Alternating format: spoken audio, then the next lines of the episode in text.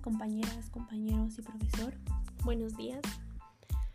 Nosotros les vamos a presentar el primer tema que es la macroeconomía y la intervención estatal. Nosotros, este, bueno, somos Jesús Guerrero Olvera y Melissa Basili Sánchez.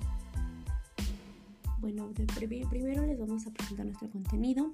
Les vamos a presentar ocho temas que son la introducción la macroeconomía, la intervención estatal, las formas de intervención, los tipos de intervención, los objetivos de la intervención del Estado en la economía, la intervención estatal en la macroeconomía, los mecanismos de intervención en la macroeconomía, la intervención estatal en la globalización y en México, la intervención estatal frente a las fallas en el mercado, críticas de la intervención estatal, economía keynesiana y por último las conclusiones.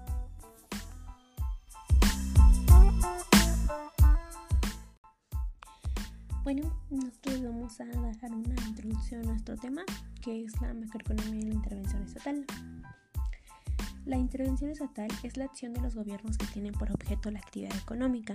Incluye tanto la regulación y control de los mercados como la participación directa en la actividad económica. Las formas más corrientes de intervención son aquellas que regulan el mercado de trabajo mediante la fijación de salarios mínimos y de ciertas condiciones específicas de trabajo que se destinan a controlar precios. La intervención del Estado en la economía tiene como propósito no solo compensar por las múltiples fallas de los mercados, sino también enfrentar los procesos de concentración del ingreso. Cuando los mercados operan de manera competitiva, algo que en muy pocas ocasiones sucede en realidad, es posible optimizar el uso de los recursos y lograr mayor eficiencia en el sistema económico. No obstante, aún funcionando en condiciones de competencia, la dinámica propia de la oferta y la demanda conduce a la acumulación de la riqueza en pocas manos. Esto se debe a que la propiedad de los factores de producción se encuentra desigualmente repartida entre las personas. Nosotros también les explicaremos brevemente lo que es la macroeconomía. Este, solo para profundizar más en nuestro tema, pues básicamente la macroeconomía es la rama de la economía que se dedica al estudio del funcionamiento del sistema económico de un país y su relación con otras economías. Hola, ¿qué tal? Buenos días compañeros y maestro. Este, mi nombre es Jesús Guerrero Olvera y yo les voy a hablar sobre el tema de la macroeconomía.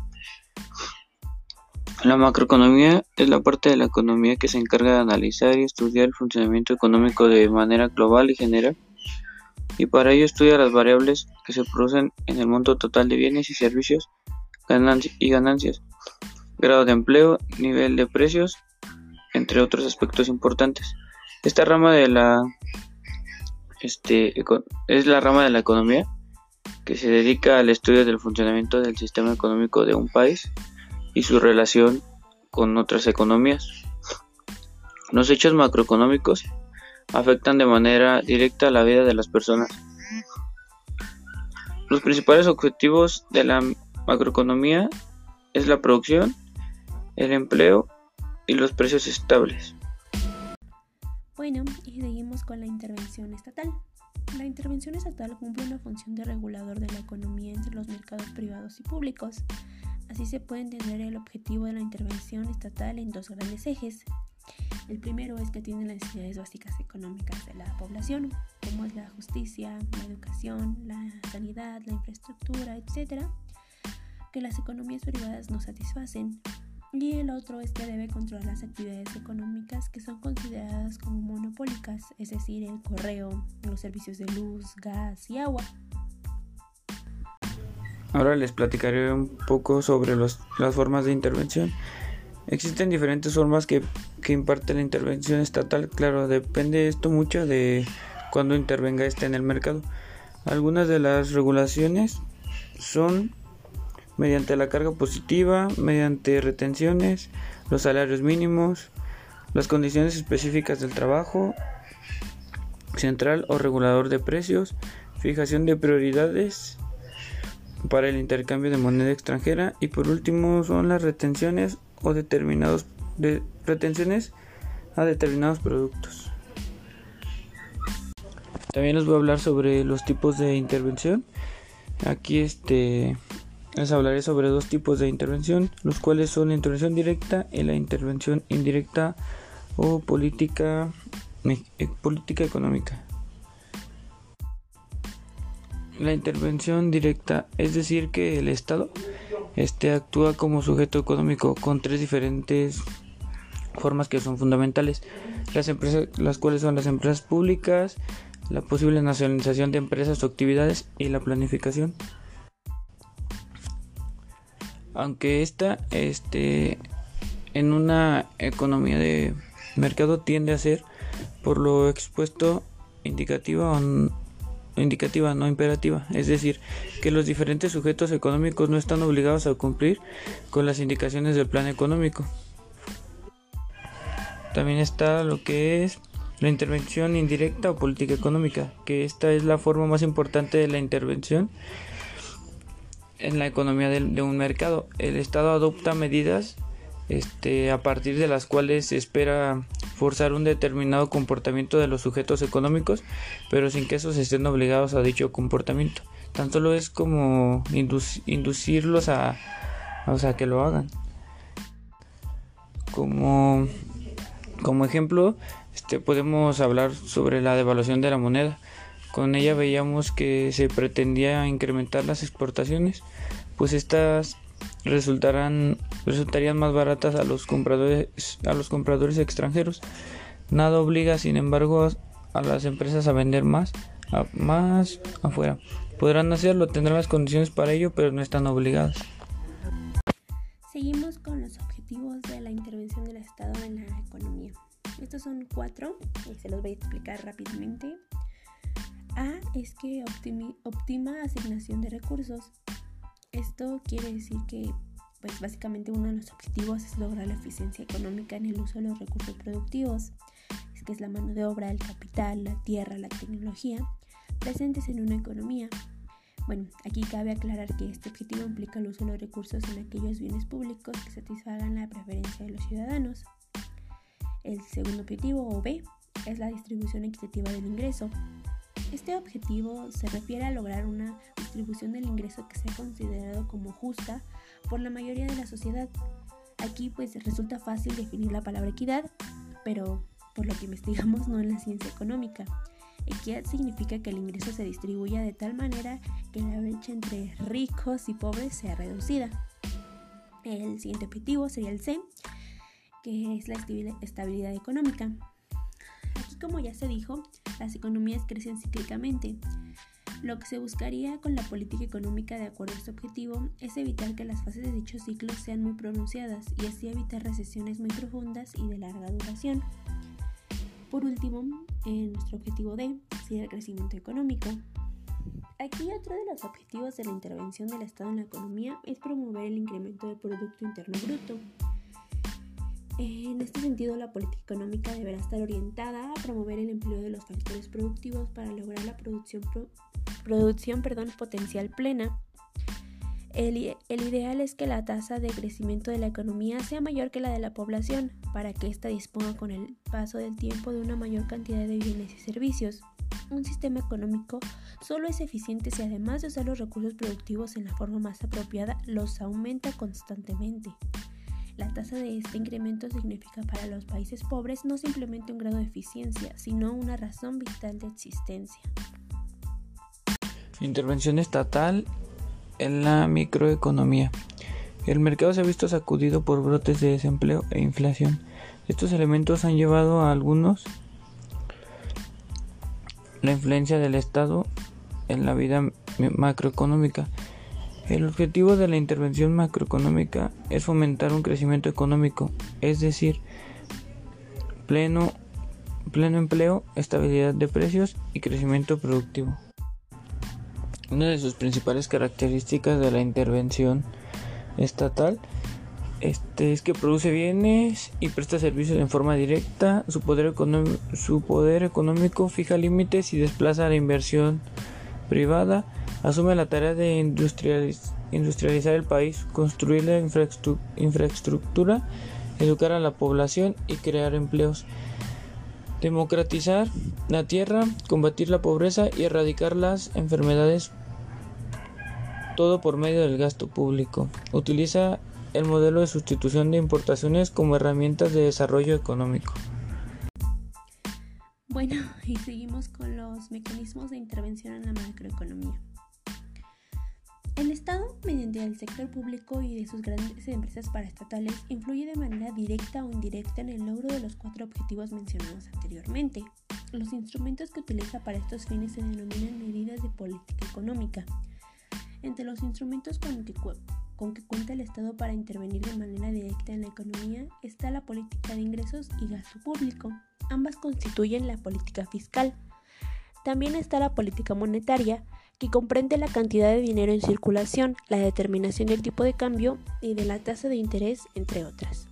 También la política cuenta con instrumentos de uso directo, como es el caso de la política salarial, en el cual el Estado interviene activamente en la determinación de los topes salariales. Otros mecanismos son la política agraria, agrícola, industrial, comercial, petrolera y otras. Bueno, aquí rápidamente les voy a dar, bueno, esta definición ya no las dio el profesor en la clase, pero rápidamente les voy a recordar la, las definiciones de lo que es la política económica. Bueno, esta es como se señaló. La política económica son los instrumentos con los que cuenta el Estado para intervenir en la economía. La política fiscal. Esta se refiere al uso de los gastos gubernamentales e ingresos para alcanzar objetivos de la política económica la política monetaria, que es el conjunto de medidas que adopta la autoridad monetaria de un país con el propósito de buscar la estabilidad del valor del dinero e igualmente evitar desequilibrios prolongados en la balanza de pagos. A esta el profe nos dio, este, bueno, sí, no, no la explicó como la compra y venta de bonos, la regulación de las instituciones financieras, perdón, tasa de interés, emisión y circulación de la moneda. El gasto público, que el gasto público es la cuantía monetaria total que desembolsa el sector público para desarrollar sus actividades. El sector público como agente económico tiene diferentes objetivos y funciones. Entre ellos se encuentran objetivos como reducir la, desigualdad y, e, y redistribuir perdón, la riqueza, satisfacer diferentes necesidades a los ciudadanos de un país. En ese sentido, el gasto público es el dinero que gasta el sector público en llevar a cabo una serie de actividades.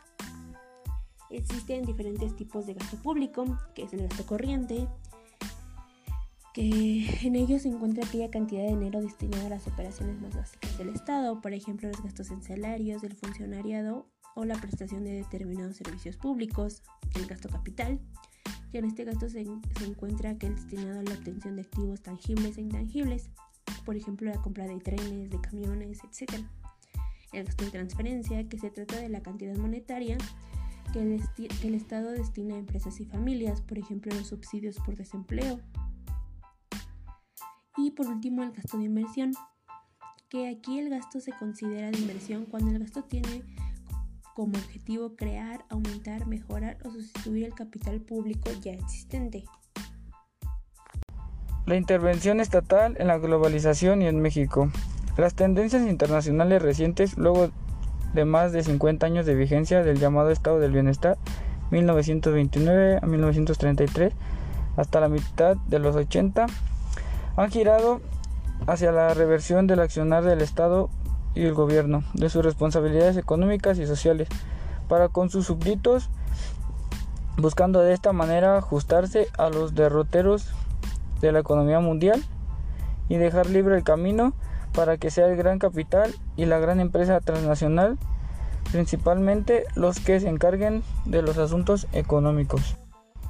En México se tienen antecedentes de intervención del Estado en la economía mediante los estancos, pero sobre todo a partir de la promulgación de la Constitución de 1979. No escapar era imposible y es imposible escapar a las tendencias desreguladoras y privatizadoras imperantes en el mundo, las cuales tienen como trasfondo la reducción a su mínima expresión del accionar estatal en el sistema económico y la del sector público y privado nacional. La intervención estatal frente a las fallas del mercado. Bueno, aquí el mecanismo de la oferta y la demanda no siempre se establece en equilibrio, cuando el desequilibrio entre ambos factores no es posible remediarlo con la regulación de los mercados sin la intervención estatal, surge la figura del Estado. Este Estado aparece en los siguientes casos, que es la primeramente en ciclos económicos.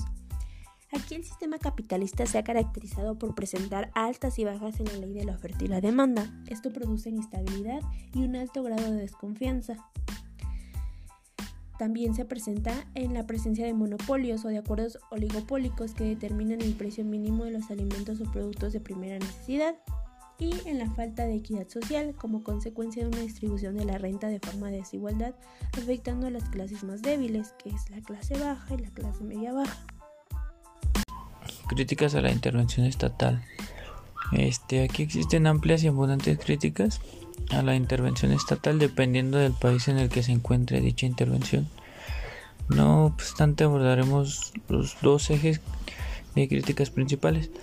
El primero es que se le critica a la intervencionismo estatal que no promueve la economía privada, limitando las mismas tras la implementación de impuestos o retención a la exportación. Y la segunda es la intervención del Estado en los salarios mediante paritarias, acuerdos o leyes de regulación de los contratos de trabajo. Impide el crecimiento de, la, de las economías privadas y la libre elección del personal más, más apto para cada puesto. Bueno, y como último tema antes de pasar a las conclusiones y como fundamento teórico de lo que les acabamos de compartir sobre nuestro tema, tenemos la economía keynesiana, que va rápidamente una introducción. El keynesianismo es una de las teorías económicas más conocidas. Su principal característica es que apoya el intervencionismo como mejor manera para salir de una crisis. Esta debe su nombre al economista británico John Maynard Keynes, que, que centró su carrera en estudiar los agregados económicos y ciclos económicos. Esta disciplina económica produjo una auténtica revolución keynesiana que apartó los pensamientos económicos clásicos basados en el liberalismo, que recordemos que el liberalismo es básicamente lo contrario a lo que le estamos compartiendo en nuestro tema. El liberalismo es una doctrina que señala que la mejor forma de alcanzar el desarrollo económico es a través de un mercado libre sin la intervención del Estado. Y bueno, este basados, perdón, basados en el liberalismo y en el laissez-faire. Esto estoy casi segura que no lo estoy pronunciando correctamente, pero básicamente laissez-faire es una frase originada en Francia en el siglo XVIII y significa dejen hacer o dejen trabajar libremente.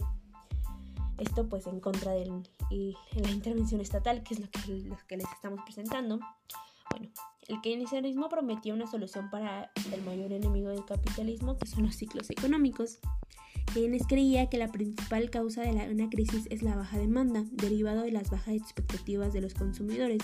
Propuso el intervencionismo como mecanismo para estimular la demanda y regular la economía en momentos de depresión. Bueno, ¿y en qué consiste el keynesianismo? Para entrar de lleno al tema. El keynesianismo se basa, como ya les decía, en el intervencionismo del Estado defendiendo la política económica como la mejor, herramienta para salir de una crisis económica.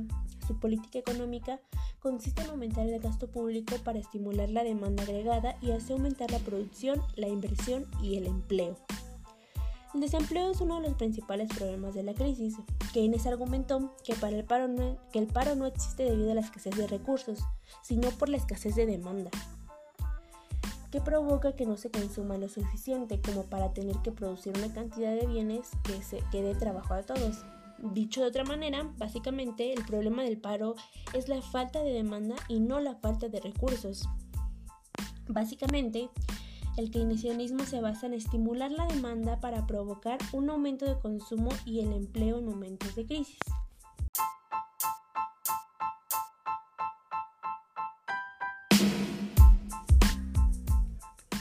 Bueno, y por último, para concluir con nuestro tema, tenemos las conclusiones. Aquí tenemos dos, se podría decir que es una a favor y una en contra. Aquí decidimos agregar dos, ya que nuestro tema, la intervención estatal, ha sido, pues como ya lo vimos, criticado por algunos este, que, que piensan que no se requiere la intervención del Estado y otras personas que sí, que dicen que es necesario para pues, salir de una crisis la intervención del Estado. Así que pues aquí les tenemos dos, una a favor, se podría decir, y una en contra. Bueno, la primera, que es, que es a favor. Aquí podemos concluir que para lograr un retorno del equilibrio y mantener una plena ocupación es necesaria la intervención del Estado, ya que es este quien puede mantener el nivel del gasto y de la inversión, ya sea controlando las tasas de interés mediante una adecuada política monetaria y crediticia, y así ejercitando un control en los tipos de inversión. De este modo, el Estado puede intervenir sobre la propensión del consumo, aumentando el poder de compra de los sectores más pobres, a través de pensiones o, subsidios, perdón, o bien a través de una política impositiva que favorezca los ingresos mínimos. Conclusión número 2. El gasto del gobierno no crea prosperidad, razón por la cual cuando los gobiernos han, aplicado políticas económicas keynesianas, estas han fallado y más bien producen el efecto contrario, más crisis y más desempleo. En la teoría keynesiana, la idea resulta desde hace mucho de un equilibrio de consumo e inversión sencillamente. Queda atrapada más inversión, más inversión genera más renta, lo que financia más consumo. Más consumo estimula más inversión. Esta característica de la teoría keynesiana implica una, una inestabilidad propia de las economías del mercado. Así que la teoría no es posible que pueda explicar cómo funciona una economía, una economía sana, como el proceso el mercado permite que un tipo de actividad se compense frente a la otra. Este, bueno compañeros, este nada más es para agradecerles este su atención. Este esperamos mi compañera Melissa y su servidor Jesús que les haya quedado todo muy claro. Este, si tienen alguna duda, pues con gusto les ayudamos a resolverla. Este, muchas gracias maestro y profesor por la atención. Y esto sería todo.